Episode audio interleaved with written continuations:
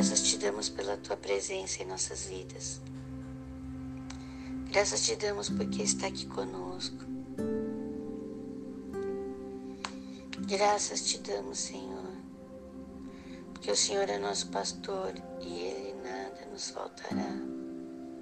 Senhor, continua nos abençoando, continua nos guiando, Senhor.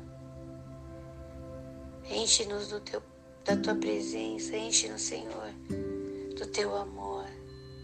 Enche-nos, Senhor, da certeza da fé de que o Senhor está conosco. Enche-nos, Senhor, de quem nós somos. Enche-nos, Senhor, da nossa identidade de filhos e filhas amadas no Senhor. Obrigado, Senhor por estar conosco nessa leitura. Obrigada, Senhor, por estar conosco em nosso sono. Obrigada, Senhor, por estar conosco em nosso dia. Obrigado, Senhor, por estar conosco em nossa tarde. Obrigado, Senhor, por estar conosco em nossa noite. Graças te damos, Senhor. Louvado seja para todos sempre e eternamente por esse amor que derrama sobre nós, por esse amor que está em nós, por esse amor que podemos transbordar. Louvado seja porque deu sua vida para que nós pudéssemos estar aqui hoje como parte de uma única família, cujo Pai é o Senhor nosso Deus. Louvado seja Deus para todos sempre e eternamente. O pecado não tem poder sobre as nossas vidas. O nosso passado, diante de Cristo, diante de filhos de Deus, não tem poder sobre nossas vidas, porque já entregamos nossa vida para o Senhor. E aí, arrependidos do caminho que estávamos, também o entregamos ao Senhor.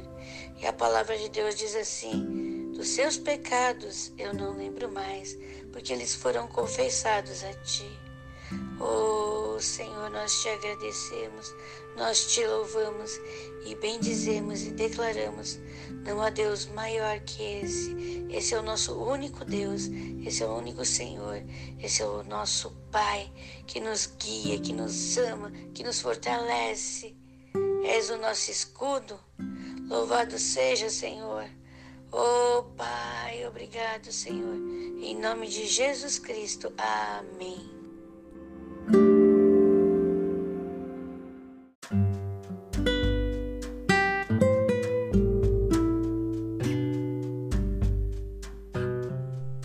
Livro de Marcos, capítulo 14, nós temos a passagem que diz que os sacerdotes estavam combinando como pegar Jesus. E também temos o, jantar em Betânia. O que, que acontece nesse jantar? E o que, que é, alguém conversa sobre esse jantar? O que, que a pessoa diz que Jesus depois repreende? E de que forma Jesus o repreende? Abençoados, nós estamos num jantar com Deus, estamos junto com Deus aqui na terra. Mas vai haver um tempo que Deus não mais estará. Enquanto podemos buscá-lo, vamos buscar enquanto podemos achar e vamos viver com Deus. Também, quanto custou a vida de Jesus? Quanto custou para Judas trair Jesus? Temos também a, a última ceia. Como que ela acontece? Você vê é, Jesus dá, dá toda a ordem de como que eles vão encontrar o lugar para cearem, para fazerem a última ceia. Meu amado, minha amada, vamos ficar atento à vontade de Deus. Vamos buscar comunhão com o Pai, ouvir a voz do Senhor através da palavra, para que Ele nos guie em toda resolução de problema, em toda, em toda a direção de nossas vidas. Que Ele esteja nos guiando, que, eles, que nós estejamos com os nossos ouvidos com a escutativa, realmente para ouvir o que o Senhor tem para nos falar. Ouvindo, sejamos obedientes. A Bíblia também diz aqui na última Páscoa, no versículo 26, que tendo cantado o hino, saíram para o Monte da Oliveira. Eles cantaram, eles louvaram antes de Jesus ir para o Getsemane. Pedro é divertido por Jesus do que ele iria fazer, do que de que ele negaria Jesus. Quantas vezes ele negaria Jesus? E aí a Bíblia fala que Jesus vai para o Getsemane. Quero dizer que aqui no versículo 33 ele fala: E tomou consigo a Pedro, Tiago e João, e começou a ter pavor e angustiar-se. Quem é que teve pavor e começou a se angustiar? É, foi Jesus. Lembra, Jesus veio como homem. Então ele estava sabendo o que ia acontecer. E a alma dele estava angustiada. Versículo 34 diz: A minha alma está profundamente triste até a morte. E ele pede para os discípulos: Fica e vigia comigo. Qual é a atitude que Jesus tem quando ele sobe? Quando ele vai orar? E o que ele pede para o Pai? Ele diz: se for possível, passa dele aquela hora. Ele orando isso, pediu para o pai: Ah, papai, todas as coisas são possíveis. Afasta de mim este cálice. Não seja, porém, o que eu quero, mas o que tu queres. Ele estava angustiado, a alma dele estava angustiada até a morte. E ele clamou para o Pai afastar esse cálice, mas ele disse: Contudo, não seja o que eu quero, seja o que tu queres. E a Bíblia diz que ele fala, ele desce enquanto eles dormindo e dá uma advertência: vigiai e orai, para que não entreis em tentação. O espírito na carne está pronto, mas a carne é fraca. Ele pedindo para os discípulos intercederem por ele porque o espírito estava pronto, mas a carne, a carne não queria receber as chibatadas, a carne não queria ser esbofeteada no rosto, a carne não queria receber o, o cuspe, a carne não queria receber aquela coroa, a carne não queria receber os cravos nas mãos, a carne não queria, não queria carregar aquela cruz pesada, mas o espírito estava pronto. Às vezes Jesus volta e encontra os discípulos. Quantas vezes? Três vezes. E quando Jesus se leva, levanta os discípulos, aí encontra aquele que o traiu.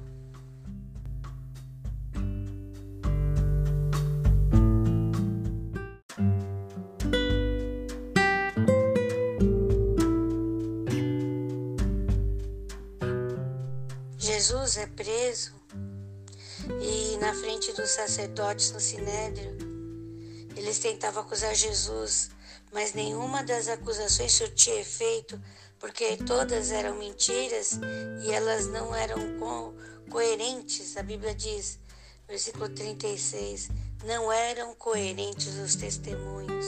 Se você continuar lendo, você vai ver mais outra passagem que diz que não eram coerentes os testemunhos mas eles conseguem pegar Jesus na única coisa que eles falaram de verdade. Se tu és o Cristo, Filho de Deus, bendito és.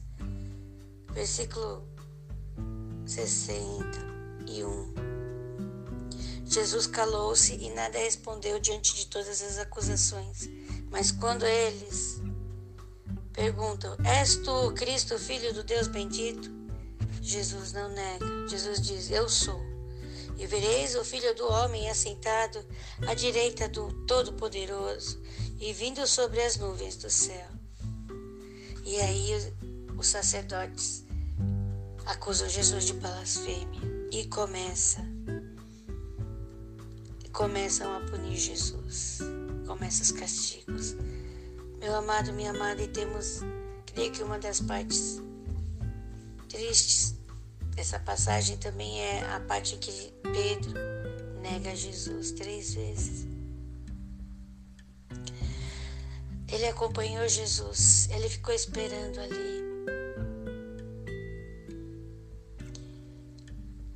E diz a Bíblia, no final do capítulo, que Pedro saiu de lá e chorou.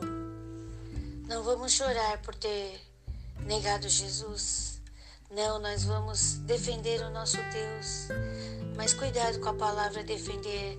Defender o nosso Deus é viver uma vida de Cristo aqui na terra, sendo exemplo. é falar que não vou adulterar, a minha família é uma família abençoada. O nosso casamento dá certo porque tem Deus, porque acreditamos no casamento. A, a questão de amar o próximo acontece na minha família. Eu amo a minha nora, eu amo a minha sogra, eu amo meu genro, eu amo o meu sogro, eu amo. Eu amo meu cunhado, eu amo minha cunhada, eu amo meus irmãos, eu amo porque Deus está em nossas vidas. Deus está em nossas vidas. Quando Deus está em nossas vidas, não há raça. Quando Deus está em nossas vidas, não há homem e mulher, há um humano, um ser humano ali. Quando nós criamos essas diferenciações, nós criamos separações, mas quando nós entendemos que todos somos seres humanos debaixo da vontade de Deus, somos uma única família, tão abençoados que nós possamos enxergar ao nosso próximo como a nós mesmos, amar como a nós mesmos amaríamos o próximo, amar nos próximo como a nós mesmos, perdão. E a Bíblia diz que nós temos que ser fiéis a Deus. Ser fiel a Deus é viver a vida que Cristo viveria aqui na terra, porque somos santos. Somos santos, então temos que viver em santidade vestidos da armadura de Deus, enfrentando os principados e potestades. A Bíblia diz que Pedro se retirou de lá. Há momentos em que nós tivemos que nos retirar e chorar. Estava ouvindo um testemunho de um jovem e ele falou: Eu me mantenho firme nos meus princípios e valores de casar virgem, de ser fiel a Deus, de honrar o nome de Deus mas muitas vezes, quando estou na faculdade, naquele ambiente, eu sou questionado disso e mantenho firme a minha postura. Mas quantas vezes já voltei para casa chorando? Quantas vezes já olhei para o céu e pedi perdão para o Senhor? Quantas vezes? Ele chorou. Meu amado, minha amada, eu quero te dizer que hoje ele é um homem de Deus e está na política e se mantém firme nos princípios.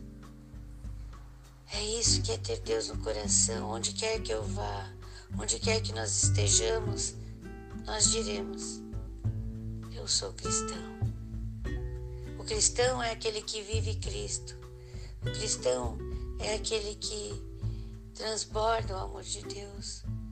O cristão é aquele que é exemplo de Cristo aqui na terra. Que hoje nós sejamos exemplos de Cristo aqui na terra, em nome de Jesus. Amém. Não neguemos o que Jesus fez por nós ali naquela cruz. Que a cada dia nós estejamos espalhando o amor de Deus, entendendo nossa identidade de filhos e filhas de Deus, filhos muito amados pelo Senhor. Em nome de Jesus. Amém.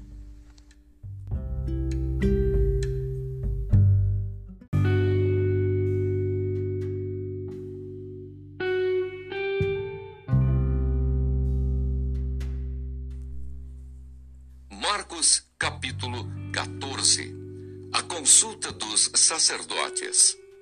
E dali a dois dias era a Páscoa e a festa dos pães asmos. E os principais dos sacerdotes e os escribas buscavam como o prenderiam com dolo e o matariam. Mas eles diziam: Não na festa, para que porventura se não faça alvoroço entre o povo. O jantar em Betânia. E estando ele em Betânia, assentado à mesa em casa de Simão, o leproso, veio uma mulher que trazia um vaso de alabastro com unguento de nardo puro de muito preço, e quebrando o vaso, lhe o derramou sobre a cabeça. E alguns houve que em si mesmos se indignaram e disseram: Para que se fez este desperdício de unguento? Porque podia vender-se por mais de trezentos dinheiros e dá-lo aos pobres e bramavam contra ela. Jesus, porém, disse: Deixai-a, para que a molestais? Ela fez-me boa obra, porque sempre tendes os pobres convosco e podeis fazer-lhes bem quando quiserdes. Mas a mim nem sempre me tendes. Esta fez o que podia, antecipou-se a ungir o meu corpo para a sepultura. Em verdade vos digo que em todas as partes do mundo onde este evangelho for pregado, também o que ela fez será contado para sua memória. O preço da traição. E Judas Iscariotes, um dos doze, foi ter com os principais dos sacerdotes para lhe entregar. E eles, ouvindo-o, alegraram-se e prometeram dar-lhe dinheiro e buscava como o entregaria em ocasião oportuna. A última Páscoa, a Santa Ceia. E no primeiro dia da festa dos pães asmos, quando sacrificavam a Páscoa, disseram-lhe os discípulos: Aonde queres que vamos fazer os preparativos para comer a Páscoa? E enviou dois dos seus discípulos e disse-lhes: Ide à cidade, e um homem que leva um cântaro de água vos encontrará segui-o. E onde quer que entrar, dizei ao senhor da casa: O mestre diz: Onde está o aposento em que hei de comer a Páscoa com os meus discípulos? E ele vos mostrará um grande cenáculo mobilado e preparado. Preparai-a ali. E saindo os seus discípulos, foram à cidade e acharam como lhes tinha dito, e prepararam a Páscoa. E chegada a tarde, foi com os doze. E quando estavam assentados a comer, disse Jesus: Em verdade vos digo que um de vós que comigo come há de trair-me. E eles começaram a entristecer-se e a dizer-lhe um após outro: Porventura sou eu, Senhor? E outro: Porventura sou eu, Senhor? Mas ele respondendo disse-lhes: É um dos doze que mete comigo a mão no prato. Na verdade, o filho do homem vai, como dele está escrito: Mas ai daquele homem por quem o filho do homem é traído. Bom seria para o tal homem não haver nascido. E comendo eles, tomou Jesus pão e, abençoando-o, o partiu e deu-lhe e disse: Tomai, comei, isto é o meu corpo.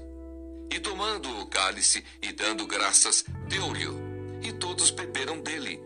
E disse-lhes: Isto é o meu sangue, o sangue do Novo Testamento, que por muitos é derramado.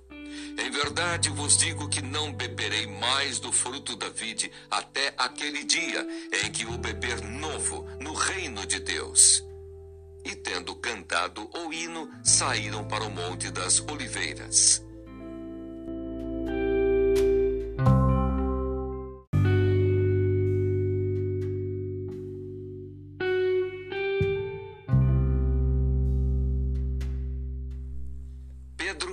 avisado.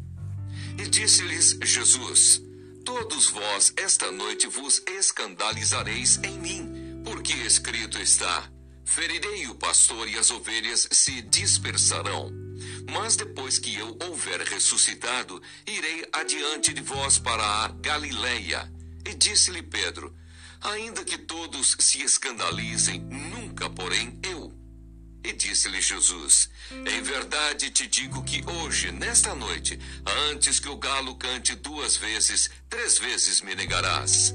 Mas ele disse com mais veemência: Ainda que me seja necessário morrer contigo, de modo nenhum te negarei. E da mesma maneira diziam todos também. Jesus no Getsemane. E foram a um lugar chamado Getsemane, e disse aos seus discípulos: Assentai-vos aqui enquanto eu oro. E tomou consigo a Pedro e a Tiago e a João e começou a ter pavor e a angustiar-se.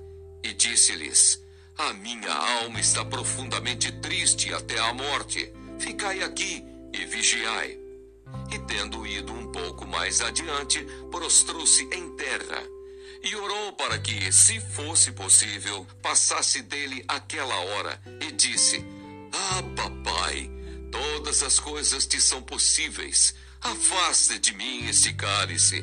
Não seja, porém, o que eu quero, mas o que tu queres. E chegando, achou-os dormindo e disse a Pedro: Simão, dormes? Não podes vigiar uma hora? Vigiai e orai, para que não entreis em tentação.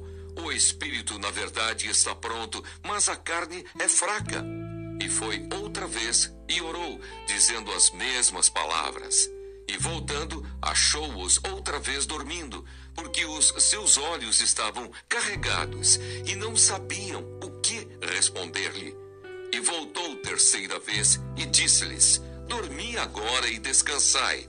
Basta, é chegada a hora. Eis que o filho do homem vai ser entregue nas mãos dos pecadores. Levantai-vos, vamos, eis que está perto o que me trai. Jesus é preso. E logo falando ele ainda, veio Judas, que era um dos doze, da parte dos principais dos sacerdotes e dos escribas e dos anciãos, e com ele uma grande multidão com espadas e porretes. Ora, o que o traía tinha-lhes dado um sinal, dizendo: Aquele que eu beijar, esse é. Prendei-o e levai-o com segurança.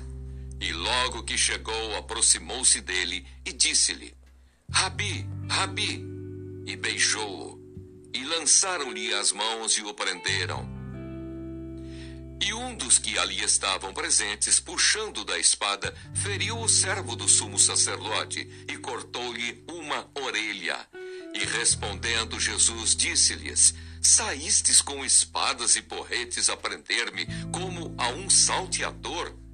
Todos os dias estava convosco ensinando no templo e não me prendestes. Mas isto é para que as Escrituras se cumpram. Então, deixando-o, todos fugiram. E um jovem o seguia, envolto em um lençol sobre o corpo nu. E lançaram-lhe as mãos, mas ele, largando o lençol, fugiu nu.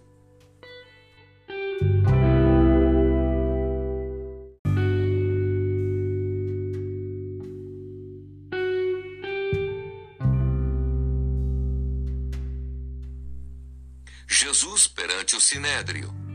E levaram Jesus ao sumo sacerdote, e ajuntaram-se todos os principais dos sacerdotes, e os anciãos e os escribas. E Pedro o seguiu de longe, até dentro do pátio do sumo sacerdote, e estava assentado com os servidores, aquentando-se ao lume. E os principais dos sacerdotes e todo o concílio buscavam algum testemunho contra Jesus para o matar, e não o achavam porque muitos testificavam falsamente contra ele, mas os testemunhos não eram coerentes. E levantando-se alguns, testificavam falsamente contra ele, dizendo: Nós ouvimos-lhe dizer: Eu derribarei este templo construído por mãos de homens, e em três dias edificarei outro, não feito por mãos de homens. E nem assim o testemunho deles era coerente. E levantando-se o sumo sacerdote no sinédrio, perguntou a Jesus, dizendo: Nada respondes? Que testificam estes contra ti? Mas ele calou-se e nada respondeu. O sumo sacerdote lhe tornou a perguntar e disse-lhe: És tu, o Cristo, filho do Deus bendito? E Jesus disse-lhe: Eu o sou, e vereis o filho do homem assentado à direita do Todo-Poderoso e vindo sobre as nuvens do céu. E o sumo sacerdote, rasgando as suas vestes, disse: Para que necessitamos de mais testemunhas? Vós ouvistes a blasfêmia, que vos parece? E todos o consideraram culpado de morte. E alguns começaram a cuspir nele e a cobrir-lhe o rosto e a dar-lhe punhadas e a dizer-lhe: Profetiza! e os servidores davam-lhe bofetadas. Pedro nega a Jesus. E estando Pedro embaixo, no átrio, chegou uma das criadas do sumo sacerdote e, vendo a Pedro que estava se aquentando, olhou para ele e disse: Tu também estavas com Jesus, o Nazareno. Mas ele negou-o, dizendo: Não o conheço, nem sei o que dizes e saiu fora ao alpendre, e o galo cantou. E a criada, vendo-o outra vez, começou a dizer aos que ali estavam: Este é um dos tais. Mas ele o negou outra vez. E pouco depois, os que ali estavam disseram outra vez a Pedro: Verdadeiramente tu és um deles, porque és também Galileu. E ele começou a imprecar e a jurar: Não conheço esse homem de quem falais. E o galo cantou segunda vez. E Pedro lembrou-se da palavra que Jesus lhe tinha dito: Antes que o galo cante duas vezes, três vezes me negarás tu e, retirando-se dali, chorou.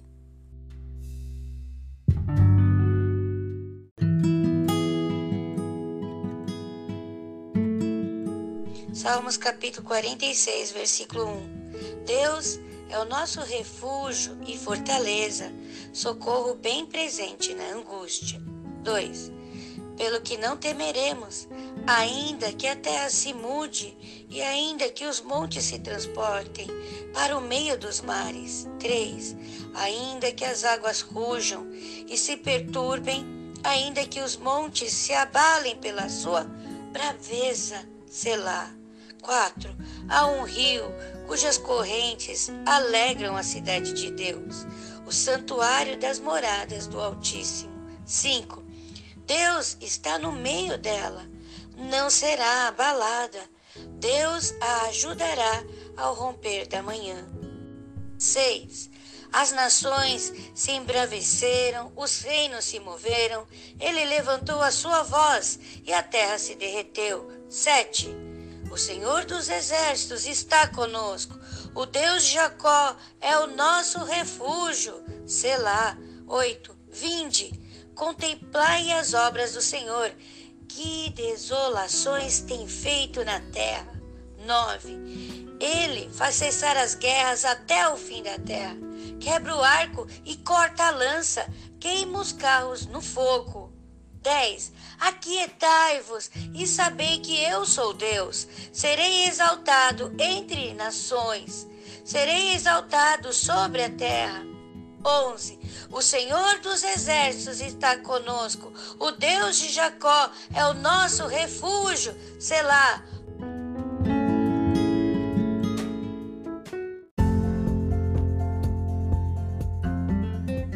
Glória a Deus. Que hoje, ao ler esses salmos, nós profetizemos e declaremos a palavra.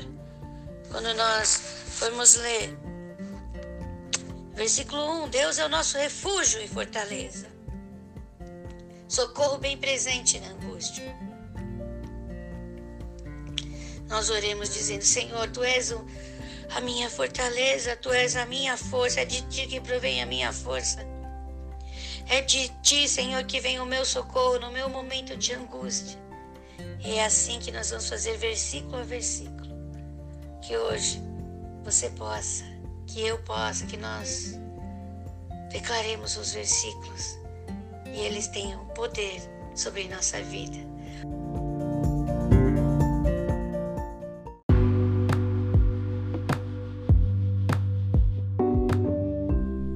Obrigado por estar conosco aqui. Obrigado por ter entregado sua vida por nós, para que pudéssemos estar aqui lendo esta palavra, sabendo sobre este amor agradecendo por este amor e vivendo este amor e transbordando, Senhor. Obrigado por não ter desistido de nós, ter tomado desse cálice. Obrigado, Senhor, por não nos deixar sozinhos, estar conosco nas nossas lutas, nos nossos desafios. Obrigado, Senhor, por estar nos capacitando, revestindo-nos na tua armadura. Obrigado, Senhor, pelo teu amor. Obrigado, Senhor. Obrigado, obrigado. Obrigado por mais este dia abençoado que estamos tendo e que teremos, Senhor. Obrigado, Senhor, porque estás conosco e não estamos sozinhos. Obrigado pela tua presença em nossas vidas. Obrigado pela comunhão do Espírito Santo. Obrigado, Senhor, porque testemunhos estaremos dando de tudo que tens feito, de tudo que estás fazendo e de tudo que farás, Senhor. Louvado seja para todo sempre e eternamente. Obrigado, Senhor, pelo teu amor. Obrigado, Senhor, pelo teu amor. Obrigado, Senhor, pelo teu amor. Obrigado. Obrigado. Nós te agradecemos em nome de Jesus Cristo. Amém.